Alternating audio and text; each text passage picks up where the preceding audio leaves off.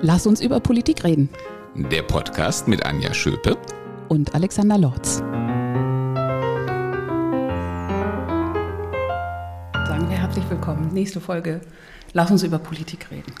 Ja, genau. Und heute haben wir wieder einen Gast mitgebracht und ähm, jemand, wo man auf den ersten Blick äh, vielleicht jetzt gar nicht die Politikassoziation hat. Also wir haben diesmal keinen anderen Berufspolitiker, sondern äh, wir haben den Gründer, Mitgründer äh, des Heimathafens in Wiesbaden. Herzlich willkommen, Dominik Hofmann. Vielen Dank und Ahoi. Ahoi hat gleich die maritime Assoziation. Okay, okay. Ja, und äh, wir sitzen wirklich in einer wunderbaren Location, die wir kurz auch dann schon mal besichtigen durften. Auf jeden Fall, er hat ja schon Ahoi gesagt, Heimathafen, also das Ganze soll ja auch die Assoziation, Assoziation eines Schiffes haben. Ähm, also äh, Anja, dann müsstest du dich ja eigentlich hier als ähm, äh, norddeutsches Flachlandgewächs ähm, oh. oder Küstengewächs ganz besonders wohlfühlen. Ja, es lebe das Vorurteil. genau. ich pflege das auch von Herzen, das weiß, kennst du ja von mir. Ja. Ähm, aber ich muss sagen, ich habe hier eine ganz persönliche Assoziation mit dem Ort, an dem wir uns befinden. Das ist nämlich das alte äh, Landgericht äh, in Wiesbaden. Ähm, und ähm, hier war ich vor über 30 Jahren als ähm, Rechtsreferendar. Und es ist schon spannend zu sehen, dass das jetzt eine ganz andere Funktion hat. Aber das bringt uns vielleicht auf den Gedanken, dass uns Dominik Hofmann erstmal erklären müsste, was ist das eigentlich, der Heimathafen, und was hat er jetzt hier aufgebaut? Ja. Ja, das kann ich versuchen kurz zu halten. Also wir sind im alten Gericht hier, genau. Und wie Sie gerade sagten, Ihre Vergangenheit auch hier im Gericht, das ist ja eigentlich ein Ort, wo man herkam, äh, wo dann gerichtet wurde. Und wir wollen äh, den Ort so ein Stück weit umdrehen und wollen das zu einem Ort machen, wo es ums Ausrichten geht. Und wo man eigentlich äh, Menschen begleitet, Organisationen oder Teams begleitet, die irgendeine Zukunftsidee haben und daran bauen. Äh, und für die wollen wir sozusagen ein Unterstützungsumfeld aufbauen und ein Ökosystem, was die ermutigt, inspiriert, äh, unterstützt und begleitet äh, auf dem Weg eben äh, sich auszurichten in die Zukunft. Ähm, wir arbeiten praktisch gesehen deshalb viel mit Startups, also mit den jüngsten Unternehmen der Welt, aber auch mit äh, bis hin zur Kirche, also den ältesten Organisationen der Welt. Und es geht eben viel um Wandel, um Transformation. Wie kann ich eigentlich zukunftsfähig werden? Ähm, und das paart sich dann hier mit ein äh, bisschen Gastronomie, was einfach lecker schmeckt und Spaß macht, äh, mit Coworking, also einem Arbeitsumfeld, wo viele kreative Menschen flexibel arbeiten. Wir haben Konferenzräume, wir haben eine Party-Location, also ein ganz, ganz bunter Mix, ähm, der am Ende aber dabei dienen soll, Ideen in die Tat umzusetzen. Ich glaube, da bekommen wir schon äh, Appetit äh, im wahrsten Sinne des Wortes. Ähm, und ähm, ich kann also auch allen, die hier den Ort äh, vor allem in seiner neuen Gestalt nicht kennen, nur herzlich einladen, äh, mal hierher zu kommen, weil das lohnt sich wirklich. Das hat eine ganz äh, eigene Anmutung. Aber ich hoffe, es wird jetzt auch klar, warum wir ähm, diese Folge auch in unseren Podcast äh, Lass uns über Politik reden eingebaut haben. Denn das ist natürlich eine der zentralen Aufgaben von Politik, äh, genau über diese Dinge zu reden. Wie funktioniert Transformation? Äh, wie stellen wir unsere Gesellschaft neu auf? Ähm, wie äh, richtet sich die Wirtschaft neu aus? Und da spielen eben die Startups auch ähm, eine ganz große Rolle. Und äh, deswegen, wenn man dann in der eigenen Stadt ähm, so einen Heimathafen für Startups hat, äh, dann ist das auch ein eminent politisches Thema.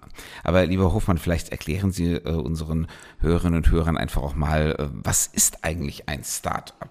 Ich glaube, niemand hat da so direkt eine amtliche Definition parat, auch wenn das Wort in aller Munde ist. Also ähm, was macht das eigentlich aus, beziehungsweise welche Klientel adressieren Sie hier? Ähm, also ich mache eine ganz kurze Klammer davor auf. Wir, wir adressieren nicht nur Startups. Äh, das ist schon eine der Klientels, die wir ähm, im Blick haben. Aber wir haben auch noch ganz viel offenes rechts und links davon. Aber um die Frage zu beantworten, ein Startup ist eine spezielle Form von Unternehmensgründung und zwar eine, die ein innovatives und skalierbares Geschäftsmodell hat. Sprich, äh, das ist was Neues, was da gemacht wird. Das kommt auch mit einem gewissen Risiko daher. Ähm, und es ist skalierbar. Das heißt, äh, wenn das funktioniert, dann kann das nicht nur hier und im Kleinen klein und lokal funktionieren, wie andere Gründungen ja auch, die durchaus auch wertvoll sind und die die Welt braucht. Also die Welt braucht Handwerksgründungen oder ne, wie Friseure oder äh, Kioske oder was auch immer. Äh, aber es ist skalierbar in dem Sinn, dass dort etwas geschaffen wird, das, wenn es funktioniert, so eine Art Blaupause ist. Und die kann dann eben äh, an vielen Stellen, an vielen Orten repliziert werden oder so wachsen, dass es am Ende ein sehr entscheidender Faktor sein kann für die wirtschaftliche Entwicklung. Sprich, es schafft Arbeitsplätze, es zieht Investorenkapital an und macht einfach eine große Dynamik. Und im Prinzip Ist der Mittelstand, den wir heute haben, der ja speziell Deutschland auch prägt, äh, sind eigentlich die alles die Startups von vorgestern. Und wir müssen uns eben fragen, bauen wir momentan die äh, Mittelständler der Zukunft? Ähm, oder sind wir eben irgendwie dabei, etwas zu verpassen? Ähm, und da haben wir gemerkt, ich werde oft gefragt, äh, ob ich in die Politik will oder ob warum ich nicht Politiker geworden bin. Momentan bin ich äh, sehr froh, als Unternehmer aktiv zu sein, weil man da ein bisschen mehr Freiheiten hat ähm, und nicht manchmal nicht so viel auf Kompromiss warten muss, sondern man kann mit dem, woran man glaubt, wo man überzeugt ist, einfach loslegen. Natürlich dann auch mit einem eigenen Risiko. Aber deshalb bauen wir schon ein Stück weit eine Blaupause für das, wo wir denken, da sollte auch äh, Gesellschaft oder Politik ähm, sich auf den Weg machen dahin und lernen da viel, ähm, auch von den besten Beispielen sozusagen in ganz Deutschland oder auf der ganzen Welt. Äh, und da gibt es echt schöne Beispiele, wie sich so lokale Ökosysteme sehr, sehr gut entwickeln und am Ende das ein Win-Win werden kann. Nicht nur für unsere Start-up-Zielgruppe, denn das ist schon eine spezielle, das ist, das ist nicht stellvertretend für die ganze Gesellschaft. Ne? Das sind oft äh, Akademiker, das sind oft Leute, die, äh, denen glaubt, sieht man jetzt nicht an, dass sie bedürftig sind. Ähm, und wir wollen aber auch, deshalb ist der Heimathafen auch so ein bunter Mix. Wir machen auch Dinge, die sozusagen die Türen öffnen und die Arme öffnen, sodass wir wirklich äh, alle Schichten der Gesellschaft hier einladen und auch ansprechen können, weil wir schon glauben, dass es alle braucht. Ähm, vielleicht die eine Klammer erlaube ich mir noch. Wenn wir uns jetzt anschauen, wo Hightech sich hinentwickelt, gerade ist ja das Thema künstliche Intelligenz äh, extrem groß, das ist schon eine Gefahr, dass da sozusagen eine kleine Blase an Menschen Technologien baut und prägt, äh, die aber dann für alle sind. Äh, die ist aber nicht repräsentativ, diese kleine Blase. Und das sieht man ja auch, dass in den Datensätzen dahinter sozusagen gewisse Verzerrungen, Biases drin sind. Beispielsweise People of Color, also Leute mit anderen Hautfarben als weiß, nicht so repräsentativ vorkommen in diesen Datensätzen, äh, wie weiße Menschen und plötzlich Gesichtserkennung nicht funktioniert und ähnliches. So, deshalb, ja, wir spielen, äh, zielen auf Startups ab, ähm, aber wir haben auch sozusagen einen weiteren Horizont äh, und wollen ganz bewusst äh, auch ganz, ganz andere Teile der Gesellschaft an dem alten Gericht im Heimathafen hier Teil des Dialogs sein lassen. Also jetzt so als, als jemand, der in der Welt gar nicht so da zu Hause ist, ähm, das heißt, man kann hier völlig frei. Irgendwie man bucht sich hier ein. Es gibt unterschiedliche Modelle, Abo-Modelle, wie man eben hier einen Arbeitsplatz dann buchen kann. Oder äh, wie geht das und was kostet sowas? Ja, ähm, genau. Also um es einfach verständlich zu machen, sagen wir immer, hat der Heimathafen sechs Cs. Ja, und das einfachste C ist das Café. Das versteht jeder. Da kann jeder und jede, ähm, auch Nachbarn und Tante Emma, einfach Teil des Ganzen sein, indem sie in das Café geht. Ähm, das macht jetzt hier ähm, kommenden Monat im September äh, 23 auf in der alten Strafkammer und wird heißen Das Delikt. Ja? Ist nämlich nah an der Strafkammer, aber ist auch nah an Delikatesse oder Delikat. Ähm, das zweite C, das haben Sie gerade angesprochen, ist das Coworking. Also es ist ein sehr offenes, sehr flexibles Arbeitsumfeld. Äh, und das ist eben oft gerade in der Gründungsphase, ähm, haben Menschen weder die Planungssicherheit, auf mehrere Jahre einen festen Gewerbemietvertrag zu machen, noch haben sie eigentlich die, ähm, die sind nicht so stabil. Das heißt, wenn sie richtig Erfolg haben, ist ein Büro, was sie anbieten können, ganz schnell viel zu klein. Und wenn es mal nicht erfolgreich ist oder sich was länger hinzieht, ist sind Fixkosten ganz schnell zu groß. Und man müsste eigentlich sozusagen variabler sein. Und das ist im Coworking sozusagen ideal. Das heißt, man kann von ganz flexiblen Tagestickets über, ich habe einen flexiblen Schreibtisch bis hin zu, ich habe ein eigenes Office, ein eigenes Büro, eigenes Büro wie man es klassischerweise kennt, ständig variieren. Und es wächst sozusagen mit mir, aber schrumpft auch mit mir, mein Büroangebot. Äh, dann haben wir das Conference, äh, den Conference-Bereich, wo also wir Tagungsräume, Workshop-Räume anbieten. Da sind oft auch äh, Ministerien, öffentliche Firmenteams da. Ähm, haben wir äh, sieben Konferenzräume und das ist wunderschön, weil jeden Tag neue Gruppen Teil dieses Ökosystems werden. Und das Spannendste sind immer die Menschen und gerade wenn die unterschiedlich sind, weil die haben alle Ideen äh, im Kopf, die bringen alle unterschiedliche Perspektiven und Expertisen mit. Und das ist für uns das Spannende, dass beispielsweise dann Startups auf Corporates treffen, also auf Konzerne, die sehr, sehr unterschiedlich ticken, aber die haben sich im Prinzip sehr, sehr viel zu geben. Äh, und das ist genau der Ort, weshalb wir mehrere Zielgruppen sozusagen mixen, weil wir glauben, so an diesen Schnittstellen, da ist eigentlich die Magie. Und wenn wir das gut kuratieren, dann kann das ein sehr, sehr spannender Ort werden. Einerseits, einerseits für die Wirtschaft und für die ökonomische äh, Zukunftsfähigkeit, aber andererseits wirklich auch für die Gesellschaft.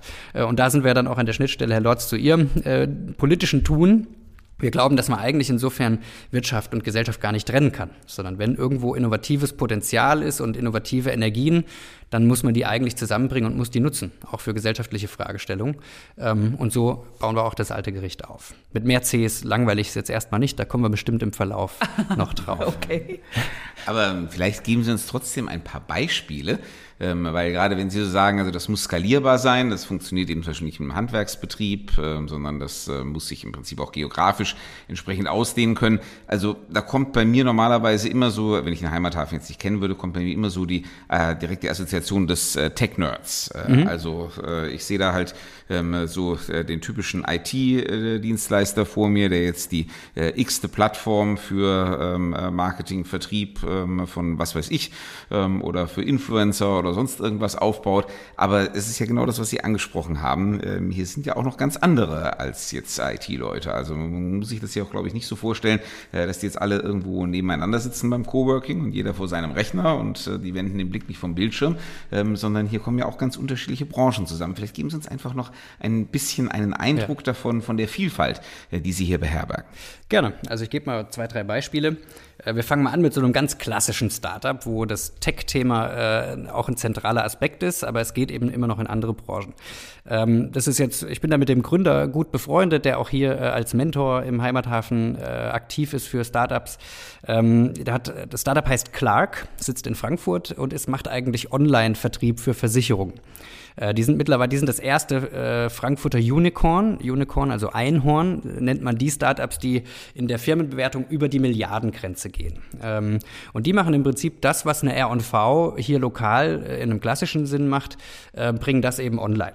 Ähm, das ist ein ganz typisches Startup, die sozusagen technologisch natürlich eine Komponente haben, weil Vertrieb äh, und Beratung funktioniert dann eben nicht mehr so sehr eins zu eins und handwerklich und menschlich, sondern man digitalisiert viel, baut viel Plattformen und Prozesse. Speziell Startups, die wir jetzt hier im Sinn haben, äh, die machen aber noch mehr als sozusagen ein Geschäftsmodell zu optimieren, sondern wir sprechen immer von drei Ps, die es zu optimieren gibt. Äh, das erste ist natürlich das Thema Profite. Also kein Unternehmen der Welt kann äh, leben, ohne Geld übrig zu haben. Also natürlich wollen wir Profite optimieren, aber wir glauben, dass sozusagen die Profitmaximierung, also die einseitige, eindimensionale Ausrichtung auf Profitoptimierung, dass die eigentlich aus vergangenen Zeiten ist. Sondern wir wollen noch zwei weitere Ps optimieren. Das sind Englisch, also Profits hatten wir schon, People und Planet. Also wir möchten auch für Menschen äh, optimale Wirkung erzeugen äh, und für den Planeten. Ähm, das heißt, wir haben sozusagen eine ökologische Komponente im Sinne von Nachhaltigkeit. Wir wollen einen positiven Fußabdruck machen, äh, aber auch gegenüber Menschen, und das können unsere Angestellten sein, unsere Kunden, unsere Lieferanten, unsere Wertschöpfungskette. Also wir wollen für alle drei Ps, People, Planet und Profit, äh, wollen wir Blick behalten ähm, und daraufhin unser Modell bauen. Wenn ich jetzt ein Beispiel für ein Startup, äh, ein skalierbares Startup in, aus dem Heimathafen nenne, äh, dann, dann ist es zum Beispiel Vino Kilo. Äh, wer von Ihnen Teenager-Kinder hat, ähm, die kennen das wahrscheinlich.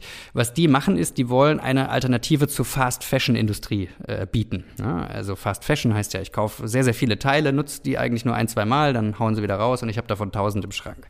So funktioniert heutzutage Modeindustrie. Was Vino Kilo macht, ist, die die picken sozusagen weltweit ähm, aus dem Kreislauf von gebrauchten Klamotten die heraus, die so ein Retro- und Vintage-Potenzial haben. Also Marken, die sozusagen jetzt wieder in Mode kommen, die noch, die hochwertig verarbeitet sind.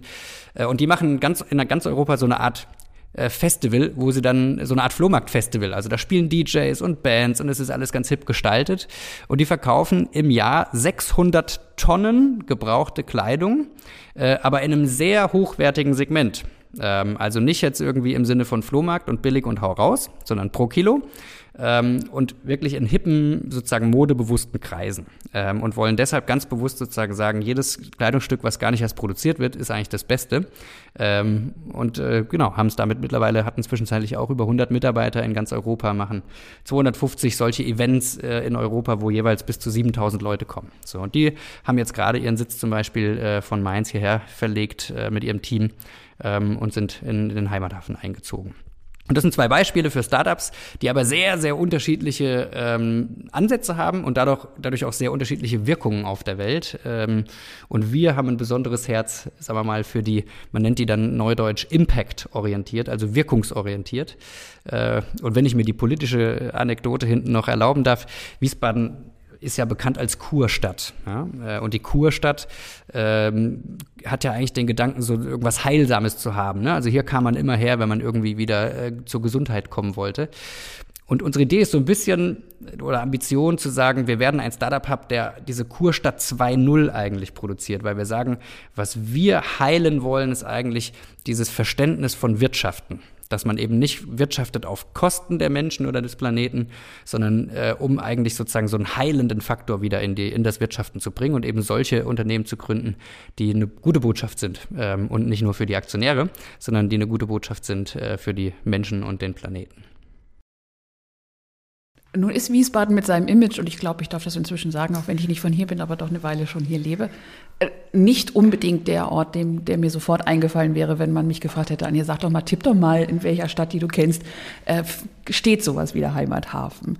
Jetzt haben Sie gerade schon sehr klug, finde ich, und sehr kreativ begründet, wie man das so durchaus auch miteinander verbinden kann. Was ist so ähm, Ihre Erfahrung auch und warum ist es Wiesbaden wirklich geworden? Und wie wird dann Wiesbaden auch wahrgenommen, wenn Sie jetzt ja potenzielle Kunden anziehen wollen? Es geht ja nicht nur darum, jemanden aus Mainz nach Wiesbaden zu kriegen, das schafft man vielleicht noch, sondern wie ähm, machen Sie auch den Heimathafen bekannt, sodass Sie dann auch wirklich Ihre Kunden von weiter her mhm. äh, herziehen und die dann erstmal dreimal fragen, Wies, Wiesbaden was und Wiesbaden ja. wo? Also eine sehr gute Frage und ob wir das schaffen, zeigt sich auch erst noch. ähm, ich habe eine Zeit in äh, New York verbracht, äh, habe da gelebt, äh, 2008 bis 2009. Äh, das heißt sozusagen, unsere, unser Ansatz, unsere Inspiration, die ist schon global. Ähm, wir sind aber schon auch so Lokalpatrioten in dem Sinn, dass man dieses äh, Clocal, also äh, Think Global, Act Local. Ähm, und dann muss ich schon ehrlich auch zugeben, das Leben entscheidet ja auch oft für einen. Also es war jetzt nicht alles auf dem weißen Brett äh, und man hat einfach irgendeinen Plan dahin gezimmert. Ich finde an Wiesbaden zwei Dinge äh, optimal. Ähm, das eine ist, und das auch im krassen Kontrast zu New York, äh, in New York ist ein bisschen wie YouTube. Äh, man findet für alles jemanden, der das schon besser kann, länger macht, besser vernetzt ist, mehr Geld hat und was weiß ich, innerhalb von wenigen Sekunden. Das und ist nicht. genau. ähm, das ist das eine. Nehme ich jetzt sogar mal als Wiesbadener so hin. ähm, und Wiesbaden im Gegensatz dazu finde ich auf, einer einen, auf der einen Seite groß genug, dass hier wirklich Markt ist, dass hier Community ist, dass hier Möglichkeiten sind. Und andererseits aber noch klein genug, auch dass man Dinge auch mitprägen kann und mitbewegen kann. Und das ist was, was mich persönlich einfach extrem motiviert, dass ich nicht äh, Teil einer anonymen äh, Megametropole bin, äh, wo es aber auch egal ist, ob ich da bin oder nicht, sondern wenn man hier dran bleibt und hier was aufbaut, dann merkt man schon, doch, da kann man so im, im Nachkommabereich auch eine Stadt mitprägen. Und das ist einfach was, was mich persönlich total motiviert motiviert. Und das Zweite ist, dass ähm, man, natürlich sind die Startup-Metropolen Deutschlands oder Europas nicht Wiesbaden, sondern das ist äh, Berlin, München, Paris äh, und Co., äh, London. Aber ähm, das ist schon auch eine sehr spezielle Szene dort und die ist schon auch sehr, sehr schnell, sehr laut, sehr überdreht. Ähm, und viele Menschen merken auch, dass das nicht die nachhaltigste Variante ist, äh, um, das, um eine Kultur aufzubauen. Und dass man eigentlich ein Stück weit auch eine Gegenkultur dazu braucht. Oder auch immer mehr Menschen, sagen wir mal, in einer anderen Phase des Lebens gründen, als jetzt nach dem Studium, wo man sich irgendwie in den Metropolen der Welt die Hörner abstoßen will. Sondern wenn die Familie haben, ein bisschen auch Erfahrung in ihrer Branche gesammelt haben, dann suchen die in der Stadt auch andere Lebensqualitätsaspekte, äh, als man vielleicht in Berlin findet. Also ich hatte gerade vor drei Tagen äh, ein befreundetes Paar aus Berlin, die sind aus Wiesbaden nach Berlin gezogen äh, vor einigen Jahren. Und die sagten schon, naja, damals hat man das mehr gesucht, äh, so irgendwie in den 20er, 30ern, das, was Berlin zu geben hat. Jetzt in den Mitte, ab Mitte 30, äh, wenn man Familie hat, sehnt man sich eigentlich eher wieder nach dem, was Wiesbaden hat. Ne? Ein bisschen viel Grünes, dass die Kinder eine sichere Umgebung haben. Ähm, und sol solche Themen. Das heißt, da finde ich sogar ganz gut, dass Wiesbaden jetzt nicht die hipste Metropole ist, ähm, weil das für eine gewisse Art von Kultur, die man bauen kann, wahrscheinlich auch das bessere Umfeld ist. Das erinnert mich ein bisschen an einen Artikel, den ich schon vor Jahren äh, gelesen habe, damals als ich noch in Düsseldorf war, weil da war es ähm, vor allem auch auf äh, Düsseldorf bezogen, ähm, äh, der Charme der Städte in der zweiten Reihe.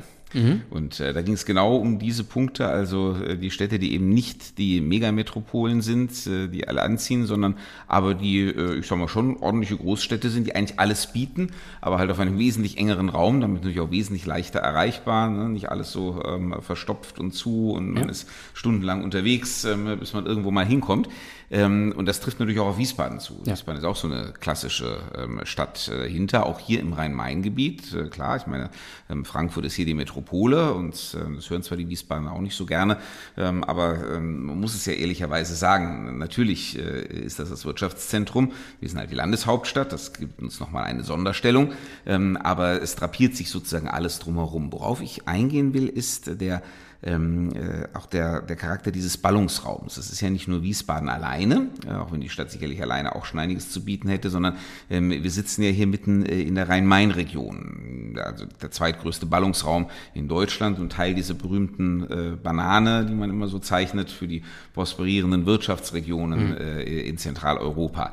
Ähm, was für eine Rolle spielt die Region, also äh, in, um Wiesbaden herum, ähm, für Ihr Vorhaben und ähm, was bedeutet es beispielsweise für Partnerschaften, die Sie mit ähm, Institutionen ähm, außerhalb ähm, jetzt äh, Ihres unmittelbaren Bereichs eingehen? Ich mhm. vermute mal, ähm, das äh, spielt mit Sicherheit auch eine wesentliche Rolle oder ist für diejenigen, die sich hier ansiedeln, äh, ein ganz wichtiger Faktor. Ist auch eine sehr gute Frage, richtig. Äh, und es spielt eine ganz große Rolle, wo wir hier sind. Und das ist mir damals in New York oder auch in Berlin auch immer aufgefallen. Man, man, das ist total normal, dass ich eine Dreiviertelstunde irgendwo hinfahre, wenn ich innerhalb der Stadt einen Termin habe. In einer Dreiviertelstunde bin ich hier in Frankfurt, in Mainz, äh, in Darmstadt, da wird es dann knapp, ne, je nach Zugverbindung. Aber das heißt, im Prinzip ist das ganze Rhein-Main-Gebiet ein bisschen so wie eine Metropole von den Fahrzeiten. Äh, und das gibt uns die Möglichkeit, auch in äh, Rhein-Main und in Hessen auch gewisse Schwerpunkte in den einzelnen Städten zu setzen, die dann auch ein gewisses Profil haben. Und Frankfurt, das haben Sie gerade angesprochen, äh, natürlich ist das das, das Finanzzentrum. In der Startup-Welt heißt es dann Fintech, also Finanztechnologie. Und da sitzt deshalb zum Beispiel auch Clark, die ich eben angesprochen habe. Ne? Die machen einen Versicherungsvertrieb online. Das ist ein ganz klassisches Fintech. Ähm, Darmstadt ist ein ganz großes äh, Sicherheitstechnologiezentrum. Äh, da hat, hat man die TU, äh, da sitzen entsprechende Institutionen und auch Firmen. Das heißt, äh, das werden wir jetzt als, äh, als Wiesbaden auch nie irgendwie in Konkurrenz treten. Ne? Und es ist aber auch okay, dass die vergeben sind. Äh, und das ist eben für uns auch das Ziel zu sagen, Wiesbaden als alte Kurstadt kann sozusagen diesen Aspekt ähm, wir, wir nennen es dann Well-Tech äh, oder eben auch gar nicht technologisch, äh, sondern nicht technologische Innovationen, aber die Arten von, von Startups beherbergen und für die wirklich dann auch ein Hub für ganz Hessen sein und für das ganze Rhein-Main-Gebiet sein, wo die dann auch einen Grund haben hinzufahren oder ihren Sitz hinzulegen, ähm, weil die brauchen oft auch ganz andere, äh, die haben ganz andere Bedürfnisse. Ja, ein, ein Startup, was äh, Fintech macht und global wachsen muss, hat ganz andere Ansprüche an die Finanzierung, äh, welche Art von Skills und Menschen die brauchen und auch welche Art von Berater die brauchen, ähm, als das zum Beispiel ein wirkungsorientiertes Startup hat. Und da, glaube ich, finden wir in einer Landeshauptstadt mit den entsprechenden äh, kurzen Wegen auch zu, zu äh, politischen Entscheidern, zur Verwaltung. Äh, es gibt auch die sogenannte GovTech, also Government Tech, also Verwaltungstechnologie-Themen. Ähm, dafür sitzen wir eigentlich optimal innerhalb des Rhein-Main-Gebiets. Wichtiger Aspekt, haben Sie recht, aber können auch in Wiesbaden ein ganz eigenes Profil aufbauen als, als Gründungs- und Startup-Stadt. Und dafür treten wir an äh, und glauben auch, äh, dass man das nicht ohne die Politik kann. Aber wir haben jetzt einfach mal, wir sind jetzt mal vorgeprescht, äh, aber mit, äh, mit Handreichung. Und es wäre auch ohne Politik nicht gegangen. Also auch das alte Gericht ist mit einer Unterstützung der Stadt äh, überhaupt erst möglich geworden. Ähm, und wir sind auch in aktiven Gesprächen beispielsweise mit dem Land äh, und der Politik im Land, weil wir schon im hessischen Landgericht sitzen hier und wir haben auch einen Anspruch für ganz Hessen, äh, da eine Wirkung zu haben. Mhm. Auf die Politik ähm, würde ich gerne gleich äh, nochmal näher eingehen. Aber vielleicht werfen wir erst noch mal einen Blick äh, auf ähm, äh, andere Institutionen. Was für eine Bedeutung hat für Sie die Vernetzung, ich sage mal, beispielsweise mit den Hochschulen, die hier äh, im Rhein-Main-Gebiet ansässig sind? Dann natürlich mit ähm, der alteingesessenen Wirtschaft. Also Sie haben ja vorhin schon den Gegensatz gebracht, also mit der Corporate World mhm. im Gegensatz zur ähm, Startup World. und ja, was man sich vielleicht noch so an Branchen oder ähm, Sektionen denken kann. Ähm, engagiert sich der Heimathafen da auch oder bringen das äh, die hier Ansässigen dann einfach mit? Ist das fügt sich das so ein bisschen mhm. zufällig zusammen? Ich stelle die Frage schon so, dass klar ist, das vermute ich nicht, ja. sondern ich vermute, dass da schon irgendwo auch so eine äh, Vernetzungsstrategie dahinter steht. Ja, also man merkt, Sie haben sich vorbereitet, genau die Fragen äh, treffen. Ähm, Also wir, wir sprechen viel von Ökosystem äh, oder im Englischen, die Anglizismen hat man ja schon angemerkt, Entschuldigung dafür, das bleibt aber dabei, äh, das Ecosystem. Äh, wir glauben, dass sowas nur entstehen kann, wenn das ganze Ökosystem und Partner auch aus verschiedenen Bereichen zusammenkommen. Hochschulen haben dabei eine absolute Priorität. Äh, wir sitzen ja hier in direkter Nachbarschaft beispielsweise zu der Hochschule Fresenius, eine private Hochschule, die einen ganz großen Schwerpunkt auch auf Unternehmertum hat, äh, mit ihrem Pioneers Lab, also Gründungsförderung betreibt. Äh, wir haben jetzt, da sind wir sehr froh drüber, über eine Partnerschaft mit der Hochschule Rhein-Main, also der öffentlichen äh, ehemaligen FH hier, äh, die 11.000 Studierende hat. Äh, die sitzen jetzt für vier Jahre hier im Alten Gericht und haben ihre Startup Labs hier. Das heißt, jeder Studierende äh, der Hochschule Rhein-Main, egal aus welchem Fachbereich, kann, äh, wenn er oder sie eine Gründungsidee hat, hier kostenfrei coworken. Wir haben Beratungsangebote, wir machen gemeinsame Lehrveranstaltungen, machen Prototypenbau-Sessions und ähnliches.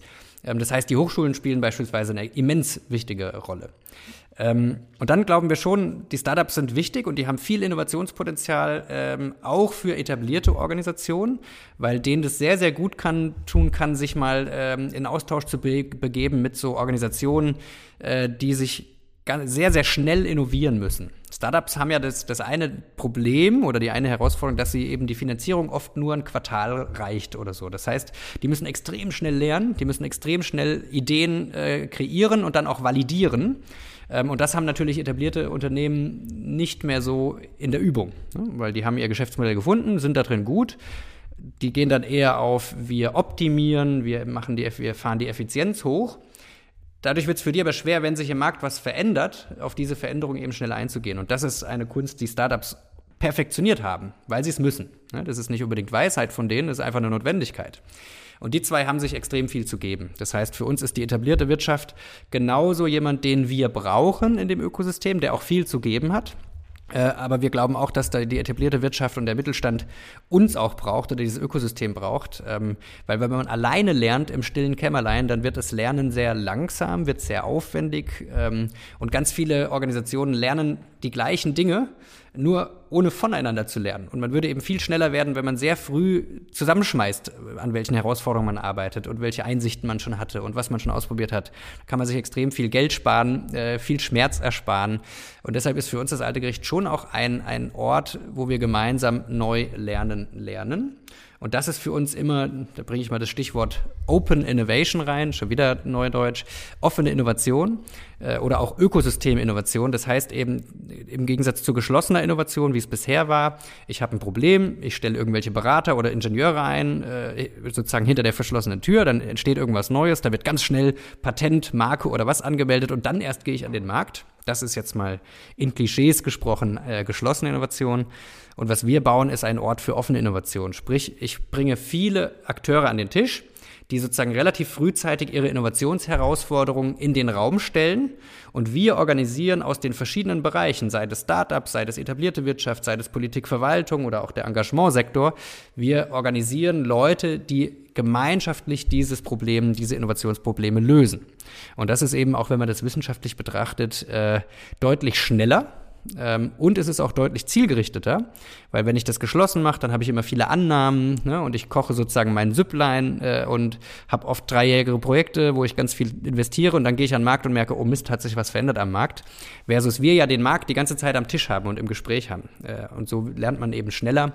Muss natürlich auch sich verletzbar machen. Man kann dann nicht so viel im Geheimen halten, mit was man gerade kämpft. Aber das ist was, wo wir in der, in der Wirtschaft in den letzten anderthalb Jahren viel Interesse spüren, so eine sich zu öffnen und zu sagen, wir möchten eine neue Art von an Innovation heranzugehen und gemeinsam zu lernen und machen uns dafür, öffnen uns dafür auch. Und das ist auch eine, eines dieser vielen Cs, äh, des, äh, des alten Gerichts. Das ist dann das Consulting C, also wo es darum geht, in einem gemeinsamen Umfeld zu lernen und deshalb haben Sie absolut recht, äh, ist es für uns eine ganz, ganz hohe Priorität, äh, die verschiedenen Akteure äh, aus der Wirtschaft, aus Politik, Verwaltung, aus dem Engagementsektor, aus der Startup- und Gründungswelt zusammenzubringen. Weil dann glauben wir, dann macht es erstens viel mehr Spaß und zweitens hat man bessere Ergebnisse. Wir sagen immer, wenn es ein Problem gibt, mach eine Party draus. Also die Devise gefällt mir auch. Das ist, das, die muss ich demnächst mal ähm, äh, zitieren, wenn mich irgendjemand auf ein Problem äh, in meinem Ressort anspricht. ja, Teste mal die Reaktion ich hab, aus. Ich habe auch gerade gedacht, ich habe ein bisschen neidisch zugehört, so wenn ich an, an, das eigene System, eine obersten Landesbehörde und äh, wie man an Projekte dran geht und so. Ähm, ja, finde ich schon gut, wenn man da aus dieser Perspektive dann durchaus mal hat. Aber dann darf ich vielleicht auch noch ein wertschätzendes Wort äh, in, die, in die Ecke der mhm. Verwaltung und der Politik äh, geben, weil beispielsweise, wenn es um gesellschaftliche Innovation geht äh, und äh, dann glauben wir schon, dass Startups und so uns, unsere Welt, wenn man es mal kontrastiert, viel zu geben hat. So, wir, wir haben relativ viel Erfahrung mit modernen Formaten, äh, wie man auch Kollaboration, Co-Kreation ermöglichen kann. Äh, wir haben allerdings gar keine Ahnung von den harten Realitäten da draußen, äh, von Gesetzgebung, Bürokratie und so weiter. Und wenn wir uns mal das Beispiel Ukraine-Krise anschauen, da ist über Nacht ein Riesenbedarf entstanden, Menschen unterzubringen. Und die Politik und die Bürokratie, die kommen da nicht hinterher technologisch. Unsere Startups haben sich hier die Haare gerauft und haben gesagt, Leute, ich programmiere euch über Nacht eine Plattform, wo wir sozusagen private Bereitschaft an Unterbringungsangeboten mit dem öffentlichen Bedarf matchen können. Und das hätten die technisch gekonnt. Aber die haben natürlich überhaupt keinen Einblick in äh, EU-Migrationspolitik äh, oder in Sozialgesetzgebung und einfach die, sagen wir mal, nervigen, aber harten Realitäten, die sozusagen in der dahinter stehen. Äh, und wenn die Startups alleine an Themen arbeiten, dann sind die vielleicht technologisch gut äh, und dann sind die vielleicht auch sehr schnell, aber sie sind eben nicht anbindungsfähig an die Komplexität der Welt wenn nur Politik und Verwaltung rangeht, dann ist das 100% angemessen auf diese Komplexität, aber verliert eben die Geschwindigkeit oder die Innovationskraft. Und das, was wir eben machen wollen, ist hier beides zusammenzubringen. Und das, äh, wenn wir das schaffen, sowas zu etablieren und man kennt sich, man hat Vertrauen gebaut, man schafft vielleicht, das hat dann auch sowas zu tun mit öffentlichen Ausschreibungen, sind die überhaupt so geschrieben, dass Startups da sich beteiligen können oder nicht. Aber wenn wir das schaffen, solche, so ein Ökosystem zu etablieren und dann kommt die nächste Krise, dann werden wir wesentlich schneller reaktionsfähig sein, äh, als das eben in der Vergangenheit war. Und deshalb würde ich schon sagen, ich bin zwar kein Berufspolitiker, aber das, was wir hier tun, ist äh, mitnichten unpolitisch, äh, sondern es ist schon auch ein sehr aktiver äh, Versuch auch ein Angebot, Gesellschaft eben mitzugestalten, aber eben mit dem, was wir geben können.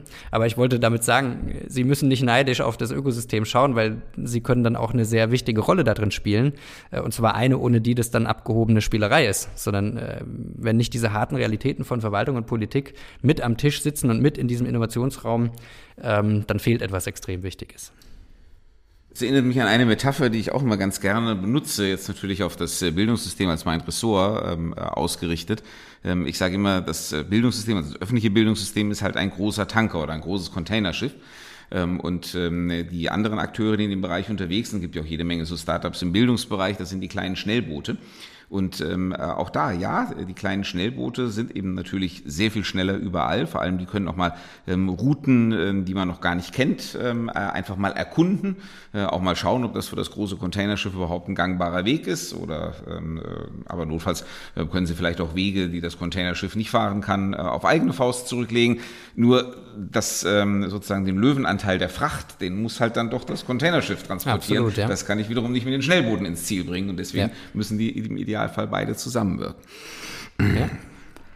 Wie haben Sie das geschafft, äh, die, diese Idee, die Sie dann irgendwie mal hatten, in die Realität umzusetzen? Wie, wie, wie, haben Sie das gemacht? Also Sie haben auch schon gesagt, die Politik war extrem wichtig, hat auch geholfen, aber wahrscheinlich fängt man nicht an, so ich will mal einen Termin beim Oberbürgermeister oder beim Landtagsabgeordneten, keine Ahnung, und so, hier, mach mal und wie kann ich das machen? Wie, wie fängt man das an oder ergibt sich das irgendwie so ein bisschen auf Sicht?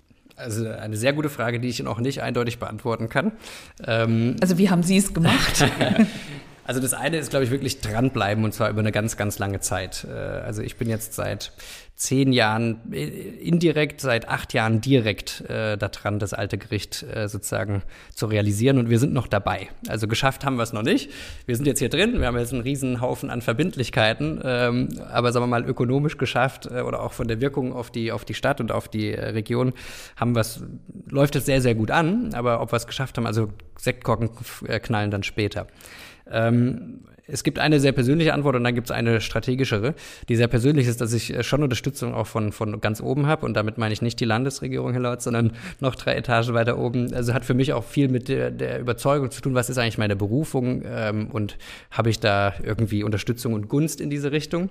Äh, aber dann gibt es natürlich die harte, echte Welt. Ähm, und Da haben wir, glaube ich, den einen Vorteil, dass wir in Wiesbaden sind. Das heißt, wenn man hier ein Projekt dieser Ambition und auch dieser Dimension oder von, vielleicht von dieser Innovationskraft macht, äh, dann ist das schon auch noch, hat es einen gewissen Unikatswert hier und hat eine gewisse Einzigartigkeit.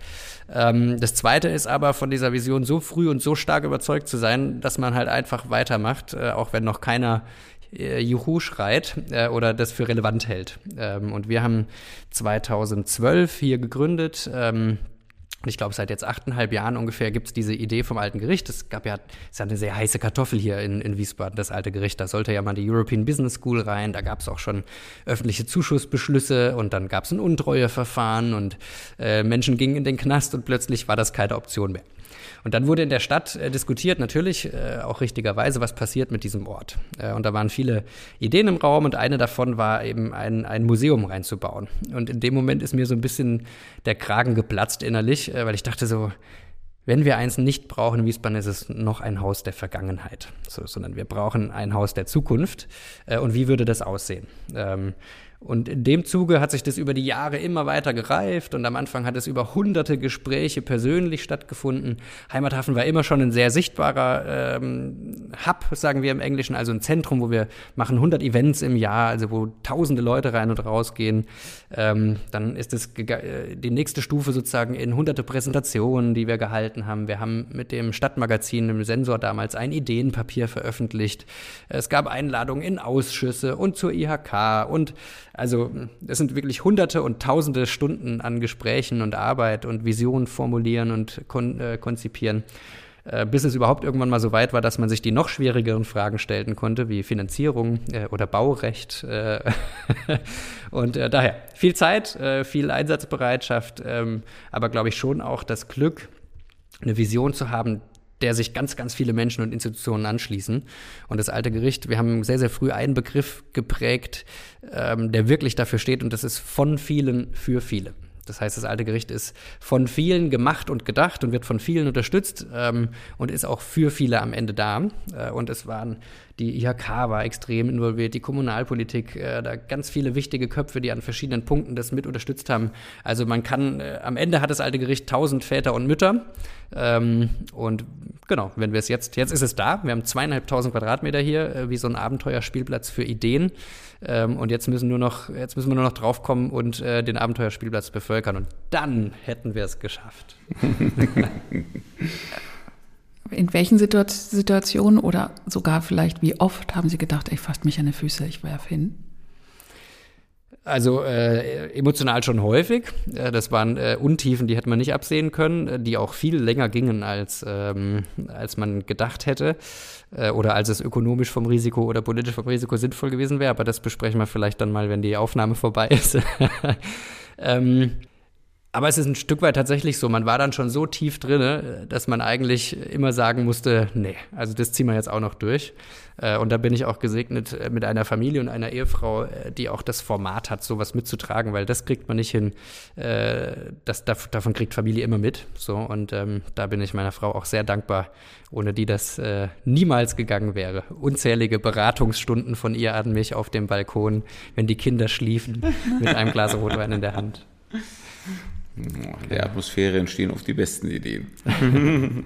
Aber ich muss jetzt doch nochmal die Frage natürlich stellen, ähm, lass uns über Politik reden. Wir haben schon ganz viel über die äh, Verzahnung ähm, von ähm, Politik und durch Ideen ähm, geredet. Ähm, was ähm, würden Sie sich denn noch wünschen? Was ist denn so äh, der beste Beitrag, äh, den Politik äh, leisten kann, um eben Innovationspotenzial zu mobilisieren? Weil das ist ja etwas, worüber wir in unserer Gesellschaft ganz viel äh, nachdenken, worüber wir auch in unserem Podcast äh, schon des häufigeren äh, gesprochen haben. Ähm, Deutschland ist ja jetzt nicht gerade als der Hort ähm, mhm. von Innovation und Schnelligkeit bekannt. Noch ähm, nicht. Wir sind ja eigentlich der normalerweise so der typische Come from Behind ähm, Victor, was auch eine schöne Rolle ist. Ich meine, wir perfektionieren Dinge normalerweise in einer sehr guten Variante, aber wir sehen ja in dieser schnelllebigen Welt von heute, wir sind eben bei bestimmten Dingen einfach zu langsam.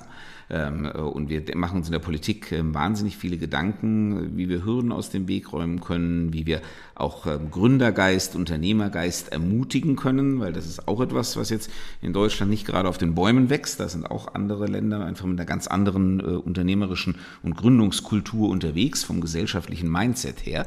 Ähm, äh, was äh, können äh, wir an Politik äh, dazu beitragen, dass sich das ändert? Haben Sie irgendeine mhm. Idee, die Sie in unseren politischen Kreislauf einspeisen möchten, äh, die vielleicht bei uns noch nicht so im Vordergrund steht? Mhm. Wie ehrlich darf ich sein? Bitte uneingeschränkt. Genau. Du kannst immer noch rausschneiden. Moment, da habe ich auch noch ein Wörtchen mit zurück. Also äh, Ihr Blick darauf interessiert mich natürlich auch in beiden Fällen. Äh, aber na klar, hat Politik eine extrem wichtige Rolle. Und äh, Politik kann ein paar Dinge extrem gut und ein paar andere Dinge kann sie einfach nicht. Ähm, und äh, wenn ich jetzt ehrlich, ich soll ja ehrlich sein, ähm, beispielsweise glaube ich, äh, Politik kann ein sehr, sehr guter Ermöglicher sein für Dinge. Und damit meine ich schon auch, aber ab, bei weitem nicht nur die Frage von Geld und von Finanzierung. Natürlich braucht so ein Projekt Geld. Und wenn ich, ich habe jetzt hier zweieinhalbtausend Quadratmeter angemietet, wenn ich die rein ökonomisch betrachte und rein ökonomisch nutzen und finanzieren muss, dann kommt daraus ein ökonomisch optimiertes Projekt raus. Dann mache ich nichts mit Gründerförderung, dann mache ich erst recht nichts mit ges äh, gesellschaftlicher Innovation und so weiter. Das heißt, hier war es einfach nötig, dass wenn ich das Modell nicht auf Rendite trimme, damit es seine Kosten wieder reinholen kann, sondern auf gesellschaftliche Wirkung, dann muss Politik auch bereit sein, einen Teil davon mit zu finanzieren. So, und das hat jetzt bei uns Gott sei Dank geklappt. Deshalb Kohle Geld ist jetzt nicht das allererste Thema, aber ist definitiv immer eins. Viel wichtiger ist, glaube ich, der folgende Teil. Ähm, ich glaube, dass Politik ein ganz krasser Ermöglicher sein kann, hin ins Netzwerk, hin in die Wirtschaft, äh, sozusagen, welche Akteure müssen an den Tisch äh, und stellt sich Politik auch dahinter oder nicht äh, und lässt sich darauf ein, dass auch private, äh, also für mich ist immer so, ähm, Citizen, also äh, Politics Citizen Partnership äh, ist wichtig, weil ich glaube, wenn die Politik selber so ein Projekt hier machen würde, äh, und so ein Hub wie das alte Gericht selbst hochzieht, dann hat es am Ende den Charme eines Krankenhausflures, ähm, weil so halt Behörden ticken. So, äh, es geht nicht anders und es hat auch gute Gründe. Also die sind da drin sehr, sehr gut, äh, Dinge äh, prozessual äh, irgendwie zu optimieren. Ne? Aber es hat jetzt keinen Flair zwingend äh, und es hat nicht so diesen kreativen äh, Anklang und die Tonalität, die Menschen brauchen, die wir hier auch reinholen wollen, wie Startups oder Kreative, die eine wichtige Rolle spielen. Das heißt, ähm, wenn Politik als Ermöglicher sich sieht ähm, und nicht als derjenige, der das selber dominieren muss, sondern der eben mit reingeht, der schaut, welche guten Infrastrukturen haben sich schon entwickelt, wo gibt es Akteure, die verlässlich auch über Jahre da sind und wie können wir da unterstützend mit reingehen, äh, ohne das sozusagen gleich zu äh, ownen oder die eigene Fahne zu sehr zu hissen dann kann, glaube ich, Politik eine extrem wichtige Rolle spielen. Und wir sehen, wie das in Beispielen in, Berlin passiert. Ähm, da gibt es äh, jetzt die ersten Partnerschaften äh, in so eine Richtung. Es gibt ein, ein Projekt, was wir äh, als Vorbild haben, das heißt Project Together, also das Projekt zusammen. Ähm, und die machen eigentlich an der Schnittstelle von Politik und öffentlichen Innovationen, versuchen die Formate zu machen. Ähm, und da funktioniert es schon mal sehr, sehr gut, dass Politik sagt, wir nutzen sozusagen die, äh, unterstützen solche private Akteure, die sich trauen, sowas irgendwie zu bauen, werden Teil davon, bringen uns selber ein mit unserem Netzwerk und so funktioniert ja ähm, Politik auch häufig, dass da irgendjemand, einen Entscheider den anderen anruft und sagt, hier, pass mal auf, super Projekt, äh, wäre total geil, wenn deine Firma da präsent ist äh, und das mit unterstützt. Ne? Das heißt, es ist noch nicht mal mehr zwingend Steuergeld, was da auch reingehen muss und trotzdem kann Politik sehr viel ermöglichen. Und ich glaube, wenn man hier sich einlässt auf ähm, Kollaboration sozusagen zwischen Public äh, und Citizenship oder Public-Private, ähm, dann kann da extrem Wertvolles draus werden. Und natürlich auch die Bereitschaft zu haben, sich da zu öffnen und zu verändern. Ne? Politik tickt meistens top-down, also von oben nach unten.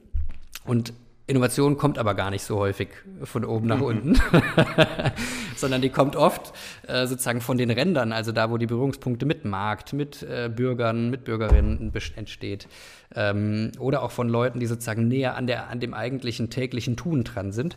Äh, und das ist, glaube ich, was, wo sich Politik als per se sehr hierarchisch äh, aufgestellt auch ein bisschen raustrauen muss äh, aufs Feld, wo es ein bisschen wehtun kann manchmal, wenn man sehr ungeschöntes, ehrliches Feedback kriegt. Aber ich glaube, wenn man es kann, sich darauf einzulassen, dann wird es auch ein super genugtuendes und äh, wirklich äh, begeisterndes Umfeld. Ja, wir brauchen, glaube ich, einfach die Offenheit, äh, natürlich an dieser Stelle, ganz klar. Ähm, aber ähm, das ähm, Schöne ist und deswegen ja, eignet sich das, finde ich, schon als ein Wort äh, zur Abrundung, weil es eigentlich auch unsere politische Philosophie widerspiegelt.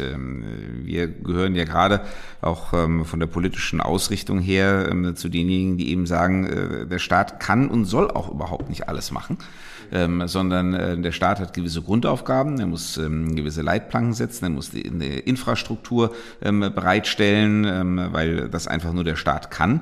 Aber ähm, alles andere eben gerade den Raum für Innovation und ähm, Kreativitätspotenzial, ähm, das kann der Staat auch gar nicht. Und deswegen soll er sich das auch gar nicht anmaßen, sondern ähm, soll da eben der privaten Initiative Raum geben. Ich finde, und deswegen haben wir Sie auch heute ähm, zu diesem Gespräch eingeladen, ähm, ich finde, dass der Heimathafen hier in Wiesbaden ein wunderbares Beispiel dafür ist, ähm, was eben passiert, äh, wenn man diese Balance richtig trifft. Und ähm, äh, ja, Deswegen, ich weiß nicht, äh, Alia, äh, soll ich hiermit schon quasi das Schlusswort sprechen oder sie nickt? Okay, dann, ähm, äh, ich finde aber auch, das ist wirklich eine schöne Devise, das wollten wir auch herausstellen, als so ein bisschen auch als Vorbild, auch ein bisschen als Hausaufgabe für uns, für die Politik, ähm, dass wir solche Räume öffnen äh, und natürlich in der Hoffnung, damit auch äh, ganz viele noch äh, wie Sie ähm, und die von Ihnen hier im Heimathafen quasi betreuten ähm, Personen und Institutionen zu ermutigen, dann eben auch diese Räume zu besetzen. Weil ich glaube, im Zusammenwirken von beidem ähm, können wir unsere Gesellschaft wirklich voranbringen. Und wir wünschen Ihnen dafür hier auch eben als Wiesbadener von Herzen alles Gute und viel Erfolg. Mal erstmal in unserer Stadt und gerne auch darüber hinaus eine herzliche Einladung dort mitzumachen und vielen Dank auch für die Einladung hierher. Ganz herzlichen Dank, hat total viel Input gegeben, Freude gemacht und Sie sprühen ja vor Innovationen als Mensch auch schon. Also es war eine echte Dusche im positivsten Sinne. Ja, und alle, die mal neugierig geworden sind, äh, kann man sich ja natürlich auf Internetseite und überhaupt hier mal vorbeikommen und dann eben auch jetzt hier in die Location gehen und sehr, sehr gerne aufgemacht hat, das Restaurant auf einen Kaffee vorbeikommen. Und genau. Also das können wir auch sagen, auch das Kaffee sieht toll aus. Also ähm, wenn die Produkte auch noch stimmen, woran ich keinen Zweifel habe, auch wenn wir sie heute noch nicht probieren konnten, dann äh, wird das auch eine echte Anlaufstelle. Und wer lieb fragt, dem zeigen wir auch noch die alten Zellen im Keller. Na, Danach schmeckt der Kaffee umso besser. Genug, genug Anreiz ist, dann weiß ich auch nicht. Ganz herzlichen Dank. Sehr gerne, vielen Dank auch. So. Und vielen Dank fürs Zuhören, sagen wir, und bis zum nächsten Mal. Ne? Lass uns genau. über Politik reden. Heiße Phase Wahlkampf. Mal gucken, was machen wir beim nächsten Mal? Wissen wir das schon? Nein, wir haben noch gar nicht entschieden. Nein, aber ich glaube, weil wir gerade in die heiße Phase des Wahlkampfs jetzt gehen, äh, das wird sich ergeben. Also ähm, äh, lasst, lasst euch einfach überraschen. Bis dahin, gute Zeit. Ahoi.